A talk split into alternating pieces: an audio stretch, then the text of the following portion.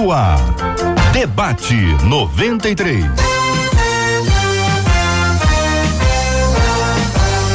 Realização 93 FM. Um oferecimento Pleno News. Notícias de verdade. Apresentação J.R. Vargas. Alô, meu irmão. Alô, minha irmã. Aqui fala J.R. Vargas. Estamos de volta. Começando aqui mais uma super edição do nosso debate 93 de hoje, nesta quarta-feira, dia 5 de fevereiro de 2020.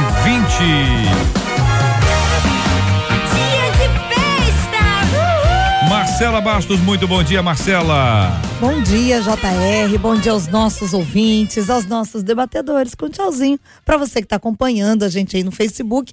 Lembrando que 96803 8319 é o nosso WhatsApp. Você participa com a gente pelo WhatsApp, dando parabéns para o seu pastor, sua pastora, sua igreja. Manda seu nome, que ao final a gente quer te honrar aqui, tá bom? Muito bem, Marcela Bastos. O nosso carinho aos nossos queridos ouvintes que já nos acompanham, já estão aqui na nossa transmissão pelo Facebook da 93 FM. Você está na rede, está no Face, corre lá, procura a gente ali. Facebook da Rádio 93 FM. Você vai conhecer, por exemplo, agora, agora quem nunca viu, acho que difícil nunca ter visto, mas vai que você não viu a Marcela Bastos ainda. Vai conhecer ela agora. Câmera na Marcela Bastos e a Marcela vai apresentar carinhosamente os nossos queridos debatedores que agora passam pelo menos uns 5 a 10 minutos na maquiagem. Alguns não adianta, Passaram? não adianta, não quero animar. Ah, não passaram não? Ah, então é por Não, isso. não, entendeu? Só a pastora, os pastores eu vou te dizer, pelo amor tá de. Deus, tem que ter começar, muito esforço. A, a câmera tem algum, tipo- não tem filtro na câmera. Não.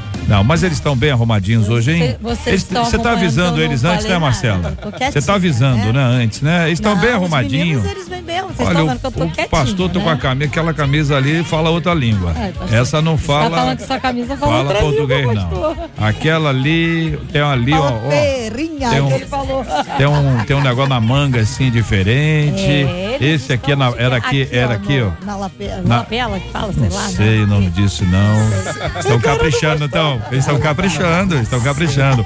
Conta aí, Marcela, apresente pra gente, por gentileza. Pastor Carlos hoje com a gente, ao lado dele, reverendo Edson, pastor Manuel e a nossa menina da mesa, pastora Cíntia, todo mundo preparado.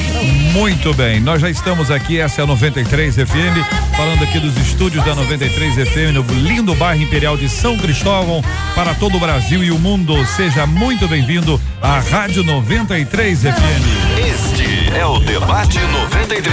Com J.R. Vargas. Na 93 FM. Tema 01 do programa de hoje, minha gente. Tema 01 do programa de hoje. Na escola, eu não consigo assumir que sou cristã. Eu tenho medo de não ser aceita. Há poucos dias estava ouvindo uma música e o menino me mandou sair de perto porque ele não gostava de música de crente. Aquilo mexeu profundamente comigo e desde então tenho me questionado: estou pecando ao esconder dos meus amigos que sou evangélica? De alguma forma estou negando a Jesus? De que maneira posso assumir a minha fé e ainda assim ser bem aceita pelos amigos? Eu quero saber a sua opinião, a sua participação no debate 93 de hoje, começando pelo pastor Manuel de Matos. Pastor, muito bom dia, seja bem-vindo ao debate 93 de hoje. Bom dia, JR. Bom dia aos queridos pastores debatedores aqui, a todos os ouvintes. Bom, o e-mail dessa menina é bastante interessante e eu quero começar respondendo a ela com um versículo de Lucas, capítulo 9, verso 26, que diz: Porque qualquer que de mim, das minhas palavras, se envergonhar, dele se envergonhará o filho do homem quando vier na sua glória, e na do Pai e dos seus santos anjos. Pode parecer é, muito radical o que eu vou dizer aqui, mas estamos vivendo num tempo em que muitos religiosos estão abordando a sua fé de forma muito veemente, muito firme. E eu acho que está faltando isso nos cristãos, acho que está faltando isso nas universidades. Gente que se posiciona e que cumpra a palavra quando Jesus disse que por amor a Ele nós seremos perseguidos, seremos cuspidos, seremos vaiados. Muitas pessoas é, que defendem ideologias que nós não concordamos estão brigando, estão colocando a cara para bater. Então, o meu conselho para essa ouvinte, para todos os demais, não se envergonhe do Evangelho de Cristo. Romanos capítulo 1, verso 16. O Evangelho é o poder de Deus. Você não tem que ter vergonha. Você tem que dizer, eu sou cristã mesmo e fique tranquila. Você não vai ser aceita por todo mundo, nem todo mundo vai querer você perto. Mas mais importante do que ter todo mundo é ter o Espírito Santo na sua vida. Pastora Cíntia, tá de acordo? Bom dia, bem-vinda, pastora. Bom dia, bom dia, queridos amigos aqui, debatedores, ouvintes. Eu concordo com o pastor. É, nós precisamos é, impactar essa geração mostrando o amor de, de Cristo. E eu sei que esse é um tema muito bom, porque eu já passei por isso no início né, da minha lá juventude. E às vezes na escola eu ficava com vergonha porque todo mundo era católico, né, a maioria, e eu ficava assim, mas eu não sou e eu tinha vergonha de falar, mas eu acho que é alguém já passou por isso, muitas pessoas já passaram por isso, mas nós não devemos nos envergonhar do evangelho de Cristo, nós devemos nos envergonhar do pecado. Nós temos que ter vergonha do pecado, porque o evangelho, como o pastor falou, ele é poder de Deus. Então muitas pessoas vão nos julgar, vão nos criticar, vão falar mal de nós, isso é normal, isso é bíblico, nós seremos perseguidos. Mas é aquilo, nós precisamos pensar o seguinte: quem me ama, quem gosta de mim, vai me amar do jeito que eu sou, do, do, da forma que eu tenho, da visão que eu tenho, da forma que eu penso, as pessoas vão te amar. Então, se essas pessoas te rejeitam pelo amor que você tem por Jesus, então você tem que refletir e pensar que amizades são essas, porque nós temos que pensar que quem verdadeiramente nos ama, ama a gente do jeito que nós somos. Pastor Carlos Pedro, bom dia, bem-vindo. Bom dia, JR. Bom dia aos amados debatedores aqui, bom dia a essa imensa audiência maravilhosa que nós temos. E eu, eu, eu, eu fiquei com vontade de chorar, JR, quando eu li esse e-mail, porque esse é o retrato, ou é uma amostra de uma geração. E eu vou repetir o texto que o pastor Manuel leu, só que é, no, no, Evangelho segundo escreveu Mateus, capítulo de número 10, versículo 32. É, na versão da NTLH, ele está muito bem traduzido, porque diz assim: se uma pessoa afirmar publicamente que pertence a mim, eu também, no dia do juízo, afirmarei diante do meu Pai, que está no céu, que ela me pertence. Mas se uma pessoa disser publicamente que não pertence a mim, eu também, no dia do juízo, direi diante do meu Pai, que está no céu, que ela não me pertence. Nós somos discípulos de Jesus. E não há nada pior num discípulo do que negar que é discípulo de Jesus. Não há nada pior na vida de um discípulo do que negar a, a, o seu mestre, negar a sua fé. Então nós estamos aqui diante de um assunto seríssimo, gravíssimo. Eu sei o que nós estamos passando nas universidades, eu sei o grau de ridicularização que os cristãos estão passando ou estão sendo submetidos no, nas escolas, nas universidades, mas eu também sei que o evangelho pelo qual nós lutamos e pelo qual nós estamos dispostos a morrer é o, é o poder de Deus para para a salvação de todo aquele que nele crê. Que Deus nos guarde, que Deus nos livre de negar o Senhor, de negar o nosso mestre, de fingir que nós não somos crentes. Nós nos lembramos de Pedro que uma vez fez isso e ele se arrependeu amargamente. Ele chorou amargamente por ter negado que era discípulo de Jesus. Minha amada, meu amado, se você é um discípulo, você precisa saber disso. Você é ou não é um discípulo de Jesus. E se você é discípulo de Jesus, o nosso batismo, a confissão no tanque batismal, é uma confissão pública, porque Paulo escrevendo aos Romanos, ele diz que todo aquele que crer no coração e confessar com os lábios que Jesus é o seu Senhor, será salvo. Então é uma confissão pública, não pode ser escondido. Pastor Edson Nascimento, bom dia, bem-vindo. Sua opinião sobre o assunto. Bom dia, J.R. Vargas, bom dia, debatedores, bom dia, ouvintes da Rádio 93 FM.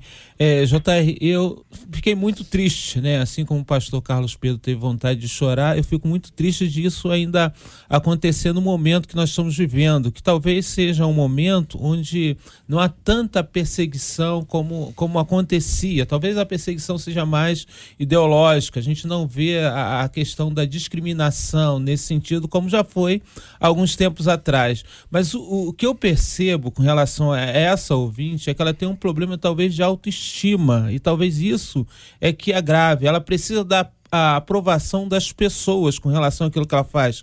E ela coloca que ela estava escutando uma música, uma música evangélica, né? E aí a pessoa sai para lá que eu não gosto dessa música. Tem tantas pessoas, tantas músicas que eu não gosto e por conta disso não significa que a, as pessoas vão me amar pelas músicas que eu gosto. As pessoas às vezes vão me odiar pela música que é, eu deixo de gostar ou por, por aquela que eu gosto. É, ela precisa realmente ter a autoestima é, de uma certa forma elevada. E eu acho interessante JR tem um livro pequeno, que é interessante para esse momento que ela pode ler, e esse indico, é o Tim Kelly que fala sobre o ego transformado, porque há um problema dessa questão do ego dela, né? E eu vejo isso nela.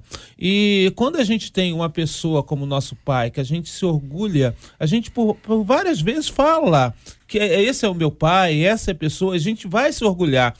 Né? Então, o sentimento de Paulo, quando ele fala aos Romanos, texto que já foi citado pelo pastor Manuel, é, eu me glorio, é como se eu não me envergonho, eu me glorio do Evangelho. Então, ao invés dela ter essa condição de se é, envergonhar e de realmente ter vergonha de dizer que é crente, ela deveria se gloriar, porque ela é filha do dono do mundo, do Senhor, ela é irmã do Senhor Jesus. Então, pensar dessa forma. Muito bem, queridos debatedores, é muito bom sempre ouvi-los e a ponderação é importante nessa hora quando a gente pensa em faixa etária. Há faixas etárias em que você já tem uma, uma consolidação da sua identidade, é, dos seus gostos, da sua família, as suas crises diminuem. Esse tipo de coisa pode, pode interferir nessa perspectiva em que é apresentada, sobretudo quanto à questão escolar. Ela afirma isso, diz que estava ouvindo uma música Olha, para eu ouvir uma música que você está ouvindo, ou o fone está muito alto, eu estou muito perto, ou não é no fone. Então eu não posso obrigar as pessoas a ouvir a mesma música que eu, só porque eu estou ouvindo e eu gosto. Depois disso, ela quer ser inserida no grupo, como todo adolescente quer. Todo adolescente quer ser inserido no grupo. Sim. A maneira como a gente trata esse tema aqui, a gente precisa desenvolver uma, uma forma de, de diálogo com as pessoas para que elas percebam o caminho para serem incluídas nisso. O encorajamento, como é que eu faço? Como é que eu faço? Qual é a, qual é a, a maneira que eu posso utilizar para que isso possa ser desenvolvido dentro de mim? Estou falando de mim em um adolescente, que eventualmente não tem isso. Mas existem outros tantos adultos, velho de guerra, velho de igreja, velho de igreja, que não assume isso no trabalho. No trabalho ninguém sabe. Ninguém sabe o que é. Então existem crises de identidade que dependem da idade, outras que não dependem de idade, outras dependem de experiência.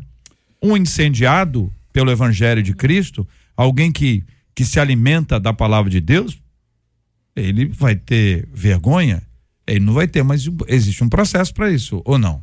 JR, eu, eu, eu fico muito, muito, muito preocupado pelo fato de ser, talvez, e certamente é uma adolescente, é, isso não, não, não pega a pena para os adolescentes. A gente tem muita gente em outras faixas etárias que também tem o mesmo comportamento, mas mesmo sendo adolescente, nós temos hoje uma geração, um mundo onde os adolescentes é, estão aí defendendo seus posicionamentos de maneira muito enfático, de maneira muito radical às vezes. Então, eu não vejo pelo fato de ser uma adolescente, eu já fui adolescente, é, é, eu, eu, o que eu vejo aqui é a falta da convicção e isso é o que me desespera. É a falta do conhecimento de quem é o Senhor. Porque Jesus disse que isso aconteceria. Em Mateus capítulo 5, versículo 11, foi Jesus quem disse: vocês têm que ficar felizes quando as pessoas insultarem vocês, quando perseguirem vocês e disserem todo mal contra vocês, porque vocês são meus discípulos. Então, o que nós precisamos, mesmo nos adolescentes, é formar uma convicção do que é ser discípulo de Jesus. Nós precisamos inculcar na cabeça das nossas crianças e dos nossos adolescentes o que significa ser um discípulo de Jesus, para que haja uma conversão genuína mesmo na adolescência, porque isso é possível. Os adolescentes, eles têm condição de defenderem causas. Sim, a gente está vendo agora é, muitos adolescentes com papéis preponderantes na história do mundo, fazendo coisas é, tremendas. E os nossos adolescentes podem ser, sim, discípulos de Jesus e defender essa bandeira com convicção, se forem ensinados para isso. É o- a pergunta que eu fiz é o como. Como isso? É, é isso que eu estou perguntando a vocês, é. porque isso aqui, Dominical. acho que a, a- a galera já até sabe disso. O que acontece, gente, é o seguinte: a gente não pode fundamentar toda uma tese em cima de uma experiência, ou de algumas experiências. Tem gente que assume politicamente, tem, agora tem, a maioria é omissa.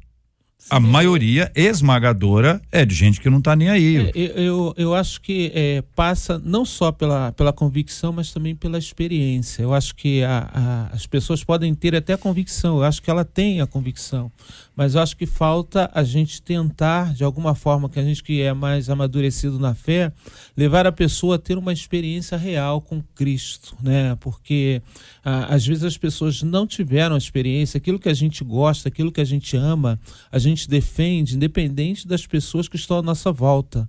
Né? A gente não vai chegar e esconder que a gente gosta de uma coisa ou gosta de uma pessoa, porque a gente está diante de alguém que pode não fazer parte, ó, nos excluir da- desse grupo. Né? A gente, se a gente realmente ama, e eu acho que isso talvez falte, né? da gente levar a pessoa não ter apenas o conhecimento, conhecimento é muito importante. A gente precisa levar as pessoas a terem informação, mas a gente precisa saber, como pastores, a levar as pessoas a terem a experiência verdadeira com Deus. Ah, eu, eu penso claramente sobre isso no seguinte: primeiro, que se ela está num lugar público, de fato ela deveria ouvir a sua música no fone ou para ela. Ninguém é obrigado a ouvir. Não quer dizer que ela tem que esconder o que ela é. Ponto. É questão de equilíbrio. Segunda coisa. Hoje nós temos muitos grupos dentro de universidade e escolas. Se esse grupo não te aceitou, essa é a grande prova do amor de Deus por você, talvez lhe dizendo que esse não é o meio para você estar. Procure um grupo onde as pessoas professem a fé que você professa. Procure um grupo onde as pessoas cantem as músicas que você canta. Não há problema quanto a isso. Hoje, nas universidades e escolas, o que mais tem são grupos evangélicos. Procure o grupo. Talvez esse é um sinal de Deus lhe dizendo que esse grupo que você está querendo tanto ser aceito não é o seu lugar. Deus não está se agradando que você esteja no meio eh, dessas pessoas. Então tem gente que é para ser colega. Oi, tudo bem? Bom dia, boa, boa tarde, por educação. E tem gente que é para estar junto e compartilhar momentos. Exatamente. É, o pastor colocou muito bem aqui sobre isso. Porque se um grupo, se você não está sendo aceito, porque hoje nós vivemos numa sociedade em que a gente quer o tempo todo ser aceito. Isso é a, a realidade é esse. Se a gente é rejeitado, a gente se sente mal. Isso causa mal, causa feridas e traumas e, e- e tantas outras coisas.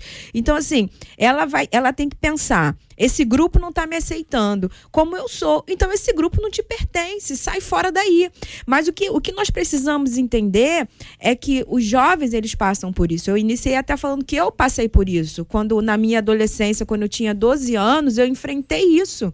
Eu queria comprar uma Bíblia pequenininha de bolso para eu poder não, para eu esconder a minha Bíblia quando eu estava caminhando para a igreja, para as pessoas não me verem indo para a igreja, porque eu queria, eu não queria ser é, motivo de chacota. Né? Porque e, é, e ainda assim eu, é- eu fui muito muito zoada e chamada de beata e muitas outras coisas. Só que assim, o que aconteceu que me fortaleceu foi o discipulado. O discipulado, eu tive um líder que eu cheguei para esse meu líder e falei: eu estou vivendo isso, isso, isso, e eu, e isso está me entristecendo, mas eu quero permanecer na igreja, mas eu tenho esse conflito dentro de mim, uma crise existencial. Eu quero, mas eu não consigo. E esse líder me discipulou, me consolidou, me mostrou a essência do evangelho. Ele falou: você precisa permanecer em Deus. A questão, eu acho que a questão mais difícil, talvez para o adolescente, seja a identidade. A gente saber que identidade a gente quer ter. E a adolescência é um, é um momento da gente definir a identidade. Se a gente quer ter a identidade cristã, e, e por isso que eu falo da, da necessidade da experiência, né? Porque Jesus fala para os fariseus errais por não conhecer a Escritura e nem o poder de Deus. E quando a gente conhece o poder de Deus, o poder de Deus em nossa vida, a gente, não, eu quero ser isso, eu vou ser isso, eu vou brigar por isso, eu vou agir de forma que demonstre que eu sou isso. Então, para mim, eu acho que ela ainda não conseguiu perceber a sua verdadeira identidade. Por isso que eu falei, ser filho de Deus. Se a gente, por exemplo, é filho de uma pessoa famosa, a gente vai chegar e vai falar para muitas pessoas que a gente é filho de uma pessoa famosa, olha porque a gente orgulha. é, E essa só- é a questão. Então o que acontece, gente? Assim, vou dar do- dois exemplos simples assim para a gente poder é, identificar. Muitos meninos e meninas, nossos filhos, eles nos abraçam, eles nos beijam. Agora em público, alguns deles ficam sem graça. São todos? É. Não. Não. Não, são todos. Alguns ficam. Sim. Sim. Ficam. Adolescentes sem regra. Você leva os filhos para a escola. Supondo que você vá levá-los, você vai levá-los de carro. Alguns deles pedem para você parar o carro antes. Sim. Ah, e quando não é assim, quando você vai até a porta, alguns pedem para você não dar beijo. Certo, certo. Tem casos e casos. Cada um de vocês tem os filhos aí, vocês sabem como é que isso funciona. E- eles deixaram de nos amar por causa disso? Não. Mas, mas não, mas pera um minutinho. Não, pera um minutinho, tô raciocinando. É, é, Isso é, um- é um- é uma fase que não havia e que não haverá. Então, isso é uma questão assim, social. É que a gente confunde, às vezes, o social com o espiritual. O espiritual transcende o social. Uma pessoa incendiada pelo Espírito Santo, que conhece a palavra, cheio de Deus, ele vai assumir isso. É esse processo que eu estou pedindo a vocês que ajudem os nossos ouvintes, os pais com os filhos e os próprios meninos estão ouvindo a gente agora, a desenvolver isso. Se você se sente envergonhado no trabalho, você trabalha aí e você, você finge que você não é crente. O pessoal fala alguma coisa, você fica quietinho, finge de morto. Não, aqui eu fico só na intercessão, JR. Aqui eu, eu, eu não falo nada, eu só oro. Se, se nas oportunidades que surgem você se cala, nós estamos falando de você. Esse é o assunto. Então, como é que a gente pode assumir a nossa fé, declarar a nossa fé? E me parece que se isso não acontecer dentro do quarto, não vai acontecer do lado de fora. Não, não acontece. Se não acontecer dentro de casa, não vai, se não, acontecer na igreja, não vai acontecer em lugar nenhum. Então a gente às vezes está esperando que uma pessoa que não tem compromisso com Cristo, que ele manifeste. Jota, é, eu, eu percebo que essa menina é cristã, porque ela diz que é cristã. Sim. Tá certo? Então ela, ela é cristã, ela já confessou a Jesus. E apesar de não saber a idade dela, eu imagino que ela tem razão para fazer esse tipo de escolha e essa decisão. E ela faz uma pergunta que isso é muito crucial. Eu estou pecando ao esconder dos meus amigos que sou evangélica? Sim, tá pecando. Tá pecando por quê? Porque tá negando Jesus publicamente. Tá negando que é discípula de Jesus. E tá correndo um risco, não apenas ela, mas o senhor de 70 anos, que quando chega na roda de ronda, nega também Jesus, porque não quer ser exposto pelos amigos, também está correndo o mesmo risco. É de ser negado por Jesus no dia do juízo. Essa que é a verdade. E nós precisamos assumir a nossa fé. Essa aqui é a historinha do garoto que quer namorar escondido a menina. Ah, eu te amo muito, eu gosto muito de você, mas vamos namorar escondido? Ninguém precisa. É a mesma coisa. Então, eu preciso assumir o meu relacionamento com Jesus. Ponto. Como é que eu vou fazer isso?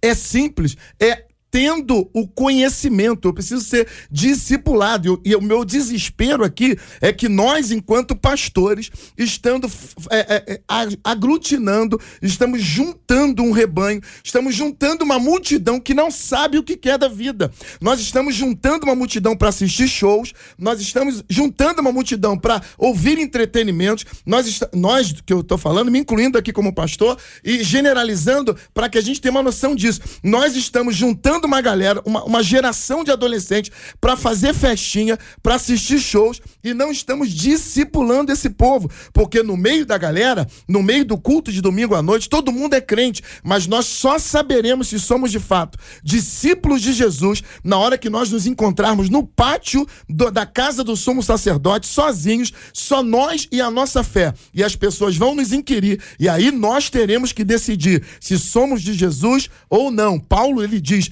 Eu não me envergonho do evangelho, porque ele é o poder de Deus. Então, há tem que haver convicção. E essa convicção só vai acontecer no discipulado. Meu conselho para essa menina é procurar um discipulado, é procurar alguma coisa que gere nela convicção da sua fé, porque só assim ela vai aprender os fundamentos da sua fé, ela vai aprender a defender a sua fé, ela vai aprender a não negar Jesus como seu Salvador. Muita gente gosta de Jesus, mas na hora do vamos ver e na hora que se vê no aperto, vão negá-lo. E nós estamos sendo perseguidos, não é mais por alguém que quer nos apedrejar, não é mais por alguém que quer nos matar. Nós estamos sendo perseguidos pelo grupo da escola, pelo grupo da faculdade, pelo grupo do trabalho, que de maneira sutil está é, nos afrontando na razão da nossa fé. Eu é. diria que a nossa perseguição, talvez ela não seja pelo grupo, mas por nós mesmos. Por isso que eu, que eu insisto na questão da, da baixa autoestima, que nós somos perseguidos por nós mesmos, pela nossa falta de convicção, talvez seja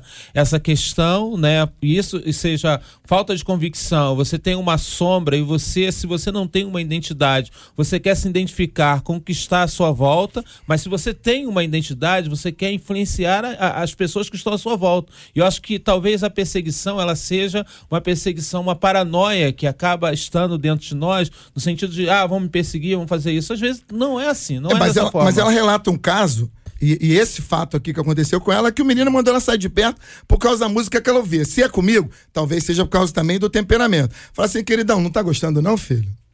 Não tá gostando da minha música? É, pois é, o pátio daqui é grande, ó. Arruma um lugar para você, porque eu vou continuar ouvindo a minha música aqui tranquilão. Não tá gostando? O pátio é grande aí, dá o seu jeito. Duas coisas importantes. Primeiro, o fato dela fazer isso não significa que de fato ela não ame Jesus. Ela ame, ela ama sim, Jesus, claro. Sim, a gente não tá negando sim. isso, não. Como o JR falou sobre o pai e o filho, eu tenho três filhos, eu sei bem o que é isso. Porém, ela deve se posicionar. Agora, Sim. eu tenho um conselho. Leia o livro de Atos. Você que está nessa condição, leia o livro de Atos. Mas não faz só isso, não. Começa a pesquisar um pouco sobre a igreja perseguida lá fora. Você vai ver de fato pessoas que estão sofrendo pelo evangelho, sendo decapitada, apanhando, e elas não negam a Jesus, é confronto de realidade. De vez em quando eu pego uma das minhas filhas, levo num lugar como esse, para elas serem confrontadas, eu digo para elas: veja o que essas pessoas passam. Olha a realidade de vocês. Eu acho que é importante, quando você lê um pouco sobre isso, pesquisar sobre isso, a próxima vez que você estiver do lado de alguém e for negar Jesus, você vai pensar duas vezes. Você vai pensar, meu Deus, se aquela pessoa não negou debaixo de uma, um machado na cabeça dela, por que eu vou negar apenas por uma questão musical? É, e a Bíblia ela fala, né, ela relata uma, uma passagem, o próprio Jesus vai falar sobre que nós temos que ser luz e sal. E ele vai falar sobre pegar a luz, o candeeiro, e colocar debaixo, né? Então, e quando nós fazemos isso, nós somos luz. Nós nos escondemos e nos colocamos debaixo da mesa. Como é que eu vou ser luz? Como é que eu vou resplandecer a glória? Como que eu vou mostrar o amor de Cristo se eu me escondo, se eu estou me isolando? Então, assim, realmente nós precisamos parar e pensar: por que que isso está acontecendo comigo? Peça ajuda. Chame seu pastor, peça para alguém te discipular, chama seu líder, pede ajuda, porque esse evangelho de Cristo está em você. Isso a gente é claro aqui. Eu também tenho um filho e quando eu levava meu filho para a escola, ele, mãe, não me dá mão. Solta a mão, não me dá beijo, sabe? Então assim, não é que ele não me amava, realmente é aquele momento que ele estava vivendo e eu respeitei isso. Só que é aquilo nós fomos conversando, nós fomos discipulando, ele foi entendendo e hoje ele aceita tudo, sabe? Então a gente tem que a gente tem que entender, é o momento que ela está vivendo desse conflito. Vamos ajudar, vamos dar as mãos, vamos discipulá-la, vamos, sabe, você é luz, você é sal, não se esconda. Mostre a glória de Deus na sua vida. Nosso encorajamento a qualquer indivíduo, menino, menina, em qualquer faixa etária, que eventualmente se sinta envergonhado, que tenha medo de assumir publicamente a sua fé. Nosso encorajamento para que você não tema, em absoluto, em absoluto, não tema Seja corajoso, corajosa, assuma publicamente a sua fé, compartilhe com as pessoas o que você pensa. Em algumas ocasiões, é necessário que você tenha cuidado com o tipo de movimento que você gera, seu comportamento, a maneira como você reage às autoridades, seu comportamento em sala de aula, o que você vê, o que você fala, o que você escuta. Que Deus use muito a sua vida. E quero dizer o seguinte: existe um número enorme de pessoas carentes, sedentas do evangelho de Jesus. Tem gente que não aguenta mais as mesmas histórias de sempre, com as pressões. O evangelho é que vai libertar essas pessoas que podem estar vivendo crises dentro de casa, sofrendo, sofrendo, alguns com enfermidade e precisando daquela pessoa que é amparo, que é equilíbrio, que é encorajamento, que tem fé, que vai orar pela sua vida. Que Deus abençoe você assumir publicamente a sua fé e jamais, jamais omiti-la diante de qualquer tipo de pressão. Estamos juntos no Debate 93.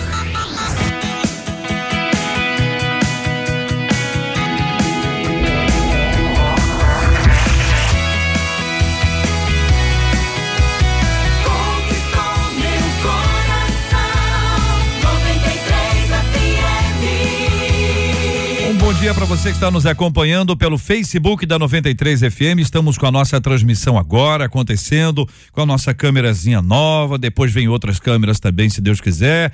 E nós vamos aqui, ó, transmitindo, conversando, interagindo com você que nos acompanha aqui pelo Facebook da 93 FM. Você vai conhecer aqui os nossos queridos debatedores, todo mundo arrumadinho. E vai conhecer aqui a Marcela Bastos trazendo um novo tema com a gente. 11:34 horário de Brasília. Olha, um estudo que vai ser conduzido por pesquisadores brasileiros e americanos vai investigar como as situações adversas que aconteceram na infância podem ser transmitidas para gerações futuras, mesmo que os descendentes ainda não tenham vivenciado essas experiências.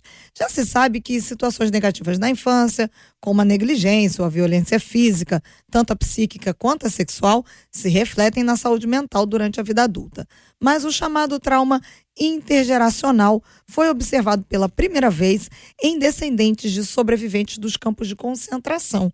E esse estudo vai analisar o mecanismo dessa transmissão e também vai identificar formas possíveis aí de prevenir problemas de saúde mental nos filhos de mulheres com esse histórico. E daí a gente pergunta: você conhece pessoas que sofrem os efeitos dos traumas que os seus pais viveram? Como entender essa questão à luz da Bíblia? Muito bem, Marcela, quem vai começar a responder? Começar com a psicóloga a da mesa, psicóloga, né? doutora Cíntia, bom dia. É, conhe... é, pergunta, né? Você conhece pessoas? Conheço muita gente, muitas pessoas, adolescentes que estão sofrendo por causa de traumas dos pais, porque o que acontece? Os pais não trataram esse trauma. Então, de alguma forma, eles passam isso para os seus filhos. É, eles acabam passando. E aquilo que aconteceu com eles, eles, eles acabam não deixando que aconteça com os filhos, protegem demais, aí acaba é, causando outros traumas ness, nessas crianças, nesses adolescentes. Então, um trauma, né? Eles são feridas emocionais que precisam ser tratadas. E tem tratamento. Então, nós, eles precisam pensar, é, nós chamamos até de transtorno é, de estresse pós-traumático, né? Passou por um estresse e isso é, causa um transtorno. E esses pais que passaram por essas situações, eles têm que ter cuidado, porque isso passa. E esse filho passa para o filho e passa para o outro, isso vai se passando de geração em geração. Então nós temos que ter muito cuidado com aquilo que eu vivi, eu não posso transmitir isso para o meu filho, porque ele não tem nada a ver com isso, ele não tem culpa. Mas isso acaba acontecendo muito. Então nós precisamos nos tratar, porque tem tratamento, tem cura e tem solução. Quando você olha para a Bíblia, você vai descobrir isso na própria Bíblia. O próprio Abraão transfere isso para Isaac. Você vai ver Isaac cometendo o mesmo erro que Abraão cometeu no passado. Você vai ver Jacó depois. Uma série de personagens bíblicos, como Davi os traumas que Davi viveu, que passaram aos seus filhos e outras coisas. Eu acho que é, é, muito mais comum do que nós imaginamos, até no meio do povo cristão evangélico, essa questão traumática. E quando eu digo traumática, eu não estou dizendo apenas, apenas por incrível que pareça, no sentido pejorativo, aparentemente olhando. Por exemplo, existem pais é, dos anos 80, anos 90, anos 70 lá atrás que causaram traumas nos seus filhos evangélicos cristãos, que até hoje tem gente desviado. Sim. O que é que coisas bobas, como por exemplo, não pode ver TV, não pode jogar futebol, hum. não pode isso, não pode ir ao cinema, são traumas. Eu conheço pessoas, vocês também, que hoje, hoje estão começando a voltar para a igreja porque sofreram traumas do passado, de um pastor que expu, é, é, é, expuseram publicamente pessoas no altar por um pecado, por ter cortado o cabelo, por ter feito a unha, pessoas que sofreram traumas. Então é muito pessoas mais sério feridas. do que a gente imagina, pessoal. Essa questão traumática vai muito além do que que nós pensamos, começa dentro de casa, no altar, ou seja, enfim, é muito importante buscar cura acima de tudo na Bíblia Sagrada, a palavra do Senhor, João 8:32, conhecereis a verdade e a verdade vos libertará. Uma vez que nós conhecemos a verdade, e o 36 diz: "Se pois o Filho vos libertar, verdadeiramente sereis livres". Nós precisamos ser livres em Cristo Jesus. Obviamente que não estou dizendo que você não precisa de um psicólogo. Você precisa de um psicólogo sim, mas cura total, real é a palavra de Deus. Nós temos visto isso no gabinete a todo momento, nos cursos para noivos, para jovens, a gente vê isso a todo momento. Nós não acreditamos que as nossas experiências, todas elas, são gravadas no nosso interior, na nossa alma. E experiências boas ou ruins, todas elas são gravadas. E quando essas experiências ruins não são tratadas, nós imaginamos que o tempo resolve isso, que o tempo cura. E aí nós identificamos, hoje, um tempo, um tempo ou um termo que a gente não gosta muito de falar, que é a coisa da maldição hereditária, né? Da maldição de gerações. As pessoas não gostam de falar sobre isso, mas a verdade é que, querendo ou não, se nós não tratarmos determinados traumas, determinadas experiências, nós vamos reproduzir isso conscientes ou inconscientemente. Isso será transmitido para a próxima geração. E aí nós muitas vezes estamos reproduzindo nos nossos filhos coisas que nós odiamos, coisas que nós rejeitamos, que nós é, é, temos pavor só de lembrar, mas inconscientemente nós acabamos, por não termos tratado isso, acabamos reproduzindo isso. E o que nós vemos é, no tratar com as pessoas é que os comportamentos eles se repetem. Pastor, eu odeio o fato do meu pai ter esse comportamento, mas nós vemos essa pessoa é involuntariamente, imperceptivelmente repetindo o mesmo comportamento que ele odeia. Por quê? Porque não foi tratado lá no pai e ele também não tratou isso ainda. Isso é uma coisa seríssima que tem que ser levado com muita clareza para que a gente trate essas questões, para que a gente resolva esses problemas, para que nós sejamos curados no espírito e na alma, que a nossa alma seja saudável, para que a gente não transmita isso para as próximas gerações. Que eu gosto é, nessa pesquisa é que isso vem ratificar os princípios bíblicos, né? Se a gente olhar desde a questão adâmica, né, a gente vai ver que, que Adão vai passando essas questões negativas para o seu filho, para gerações, e chegou até nós. Então a gente não consegue ter um homem, um homem perfeito a não ser o próprio Senhor Jesus. Então a gente vai percebendo aí que a, as pesquisas elas vão demonstrando que a Bíblia tem razão quando ela afirma que nós trazemos pecado na questão da nossa descendência e de que essas questões são os traumas e que o nosso agir ruim e errado ele está ligado à questão lá de Adão. Então a gente começa a perceber isso. E aí, fazendo coro com o pastor Manuel aqui, é, nós percebemos da necessidade de conhecermos a verdade. A verdade que é Jesus, a verdade que vai libertar. A verdade que é Jesus é a verdade a respeito de nós mesmos, das nossas questões, daquilo que precisa ser tratado, das coisas que Deus precisa trabalhar na nossa vida, daquilo que nem mesmo nós sabemos que Deus precisa trabalhar em nossa vida. E aí, essa é a questão da verdade, porque nós vivemos, a maior parte das, da, da, das ações nossas, elas são alicerçadas nas mentiras que nós acreditamos. Então, à medida em que nós vamos conhecendo a verdade, nós vamos nos libertando e nós vamos agindo considerando a verdade. Por isso, a necessidade de nós termos essa relação com o Senhor Jesus. Olha, a pesquisa diz que existem pessoas que estão no ventre ou ainda não estão no ventre e que de alguma forma os traumas sofridos pelos seus pais, eles são transmitidos para os seus filhos. Os problemas, as dificuldades, o ambiente. Imagine bem quem está vendo. Se quem não está ali já sofre, imagine os que estão ali.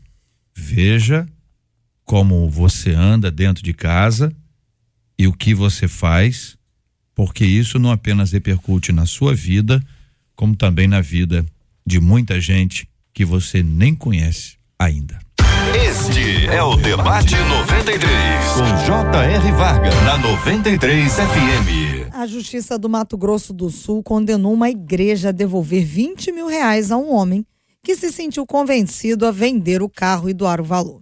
Fiel afirmou que se sentiu fortemente influenciado pelo pastor a vender o seu único carro no valor de 18 mil reais, além de sua esposa entregar o valor da aposentadoria.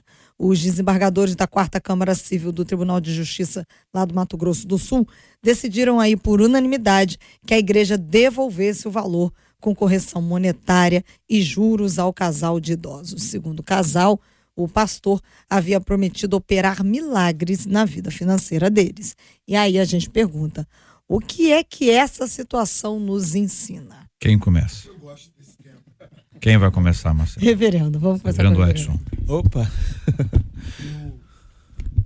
É o reverendo Edson, a Marcela que resolve. Ué, vocês tentam Tá. obedecer a Marcela, hein? Gente, é, isso mostra, por exemplo, a- como a questão cristã está banalizada, né? Como as pessoas estão tão preocupadas com a questão do, do dinheiro em si, como nós vemos às vezes, isso é uma, uma, uma tristeza, a gente vê isso chegando no tribunal, de ver pastores se aproveitando da, da, da fé da- das pessoas e fazendo promessas que a Bíblia não, não dá, promessas que a Bíblia não faz. Então, eu acho uma tristeza, eu olho esse tema assim com muita tristeza, né, de, de ver como pessoas têm, têm agido assim, da, aproveitando a fé alheia e trazendo realmente as pessoas a fazerem aquilo que elas não desejariam fazer e não fariam se não fosse facilmente influenciada.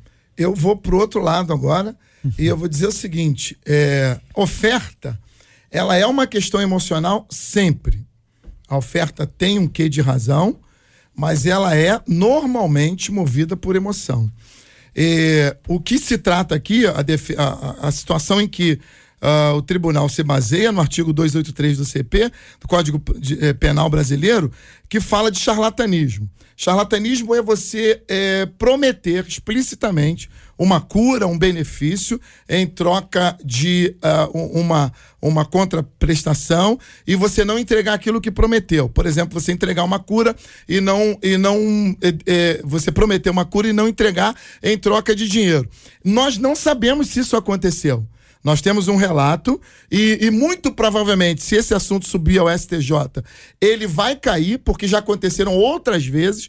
As igrejas pelo Brasil, principal- principalmente as igrejas neopentecostais, elas são permeadas por cultos de cura, de libertação e, e cultos de pedidos de oferta que é, é público notório, mas nós já vimos muitas situações como essa, em que o STJ ele acaba dando ganho de causa para a igreja, porque se não ficar provado que essa pessoa foi induzida diretamente a dar aquilo que possuía, ela deu de própria vontade ou voluntariamente. O que normalmente acontece é que as igrejas eh, fazem acordos e acordos judiciais e acabam devolvendo o que as pessoas deram como oferta porque se arrependeram de ter feito aquela oferta. Ponto. Dito isso, do ponto de vista penal, nós também sabemos e nós somos pastores e sabemos que é possível você induzir um público, induzir uma plateia a eh, fazer ofertas de montantes enormes. Então, você, pastor, eu, pastor, nós que somos pastores, temos que ter a racionalidade e a consciência do que estamos fazendo,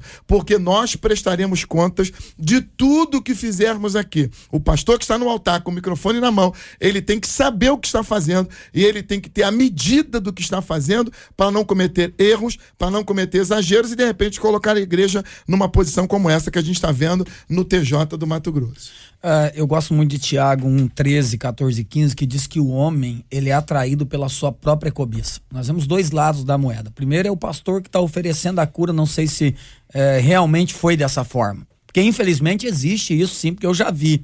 O pastor promete a cura para a pessoa. Isso eu já vi. Agora, profetizarmos cura, orarmos por cura é natural. Nós declaramos isso o tempo todo no altar, principalmente os neopentecostais e qual- acho que qualquer pastor declara cura sobre a vida das outras pessoas. Enfim, agora o que eu percebo hoje é que existe uma geração que está sedenta pelo ter.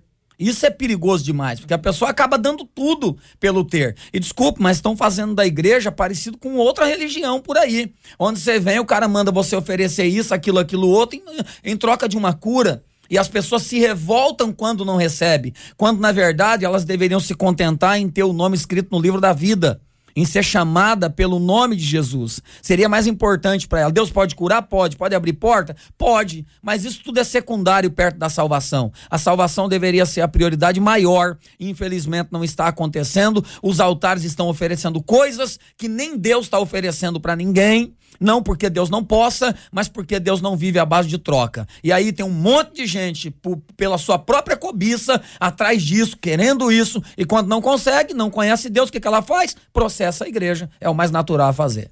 O nome disso é barganha. Ele está barganhando, barganhando com as coisas de Deus. Você me dá isso que eu te dou aquilo. Você dá isso para Deus que Deus te dá isso. Deus não trabalha com barganha. Eu não preciso dar nada para Deus para que ele me abençoe.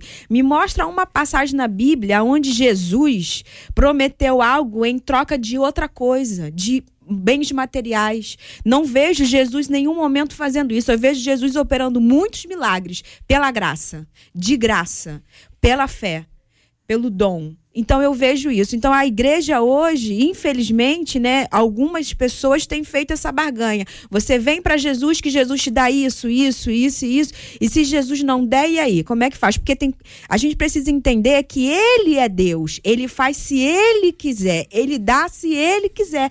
O que o pastor colocou aqui, nós estamos querendo um Deus abençoador, que me dá, que me dá, que me dá, e não buscando o verdadeiro Deus, que se ele me der ou não me der, ele continua sendo Deus. Eu não posso barganhar com Deus. Não, não existe esse acordo.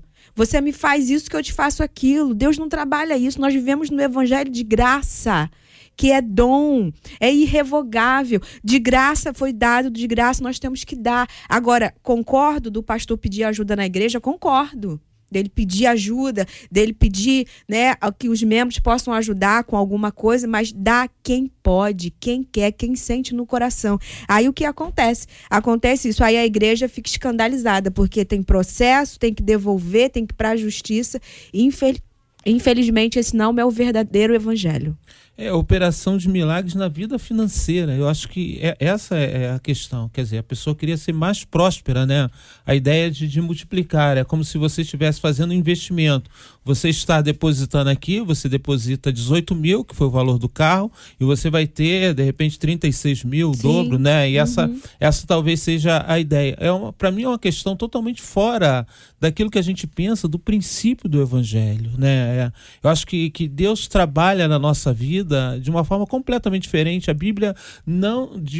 A Bíblia em nenhum lugar ela, ela trabalha essa questão de que, olha, se você der 18, você vai receber 36, vai ser essa questão. É claro que naturalmente aquelas pessoas começam, que são crentes, né, e elas são fiéis, naturalmente elas serão abençoadas na vida, mas não há nenhuma promessa assim na, na questão dessa barganha, como disse a pastora. Dois capítulos da carta do apóstolo Paulo aos Coríntios, na sua segunda carta, capítulos 8 e 9, quero recomendar aos ouvintes que leiam, faz menção eh, das doações, das ofertas.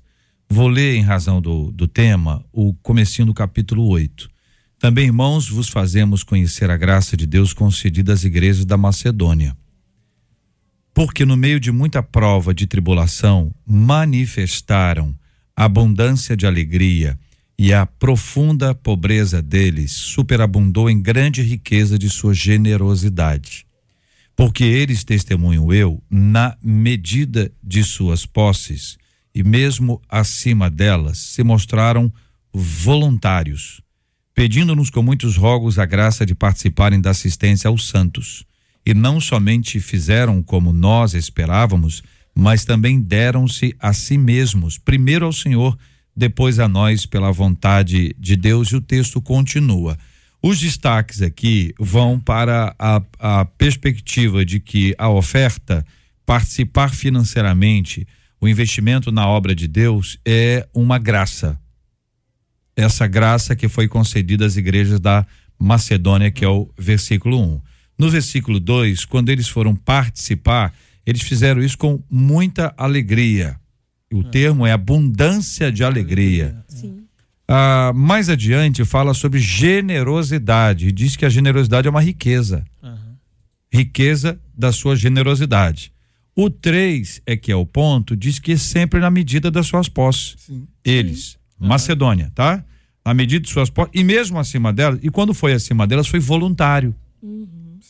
Então, eu acho que desde que a igreja existe, sempre houve contribuição.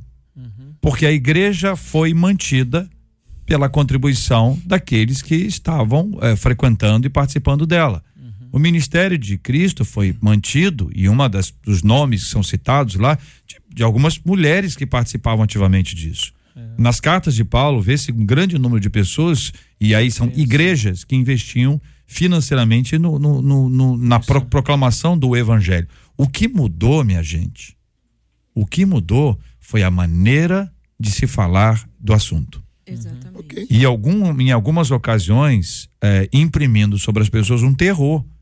Você não vai ser abençoado, você vai para o inferno, você perdeu a bênção. Devorador. Cê- o de- sabe, com algumas coisas que assim que são são ah, o, o grande a grande dificuldade que a gente tem é quando uma pessoa usa uma linguagem que você conhece termos bíblicos termos bíblicos histórias bíblicas para dizer o que a Bíblia não diz. Exatamente. Isso é terrível. entendeu? Porque eu desconheço a Bíblia então eu só ouço uma palavra uma expressão um nome de uma pessoa e aí começa uma série de coisas que eu acho que é isso foi nisso aí que houve a, a mudança porque a Bíblia não mudou. Esse, esse texto aqui esse texto foi lá da, da época do apóstolo Paulo né? A gente tem esse texto em mãos. O texto não mudou. A Bíblia é a mesma. E mudou foi quem está conduzindo esse assunto e que transformou o momento de oferta num culto. Um culto à parte é um culto à parte, não é que não seja culto, entendeu? É um outro culto. A mensagem tem, sei lá, vamos dar um exemplo, 30 minutos, essa mensagem aqui também tem 30 minutos. É, Eu penso que a oferta é um princípio bíblico que vai muito, muito além do apóstolo Paulo, desde Caim e Abel. Deus, Deus não pediu oferta. Quando Abraão, em Gênesis 18, o anjo aparece, Abraão decide levar a oferta. O problema dessa geração, a igreja de, de hoje, é o seguinte: eles estão acostumados a ir à igreja pedir, quando na verdade se apresentar a Deus é mais sobre dar. Porque Deus já nos deu o que ele deveria dar. Você vai descobrir isso ao longo da história. Gideão, quando encontra Deus em Juízes capítulo 6, o Senhor desce lá no carvalho e senta. A Bíblia diz que Gideão vai em casa, busca uma oferta para o Senhor. Você vai perceber isso o tempo todo. Mas eu vou dizer uma coisa que eu falo sempre lá na minha igreja. Eu digo, irmãos, a oferta não muda a igreja. A oferta muda a sua vida. Deus é dono do ouro e da prata. Então, às vezes, a gente fica muito preocupado em pedir oferta para comprar o ar, para fazer isso, fazer aquilo. E, e, e, e esse não, essa não deveria ser a motivação certa. A oferta é para transformar, é ensinar sobre generosidade, é ensinar sobre o amor, sobre amar a casa de Deus, sobre cuidar da casa de Deus, o zelo, mas não por uma obrigação no sentido de que nós precisamos pagar isso. Se vocês não fizerem, a gente vai passar fome. Deus cuida da sua casa. O próprio apóstolo Paulo ele nos adverte que a oferta ela não é pelo constrangimento e nem pela necessidade. Ou seja, nós não temos que ofertar porque existe uma necessidade. Porque senão, quando não houver necessidade, a gente não oferta. O princípio da oferta não é esse. O- o- os princípios que regem a oferta são dois, que nós já falamos aqui. Voluntariedade é o primeiro deles. E a proporção. Então, eu só posso dar uma oferta para Deus e, logicamente, a gente entrega isso na igreja, mas a gente dá para Deus. E a, a oferta faz parte do culto ao Senhor. A gente não pode se deixar levar pelas críticas e achar que a igreja não vai fazer oferta nas suas reuniões. Vai continuar fazendo porque desde o início é assim.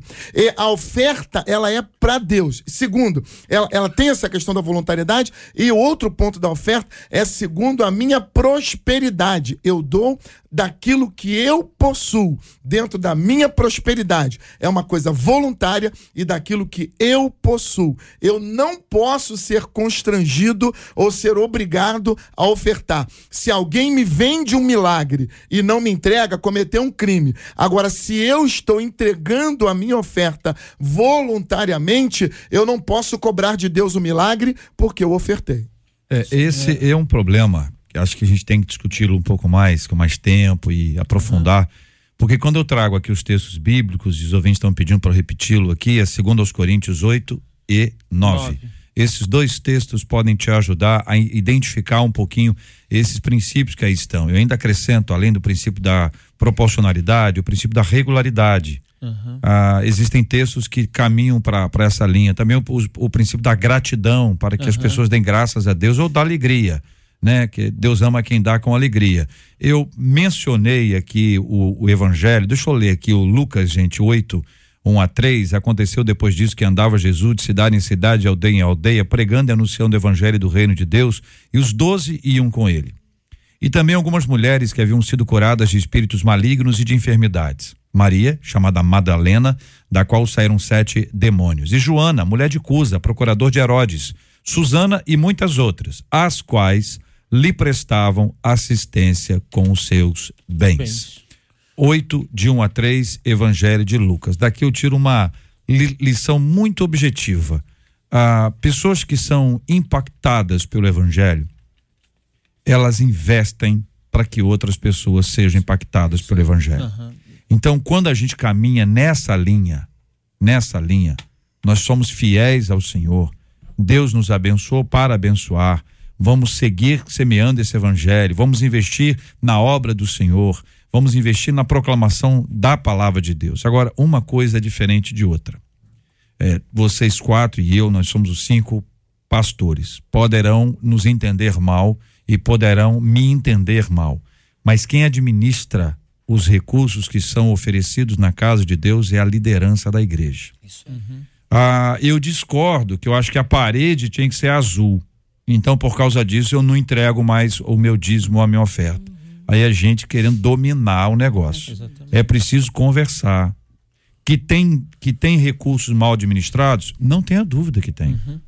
Todo mundo falha. Vai continuar tendo. Quem é, quem é que não tem aqui uma, uma administração da, da sua casa e que um mês da sua casa a administração não foi bem feita? Aham. Não houve crise, não. Foi a administração mal feita.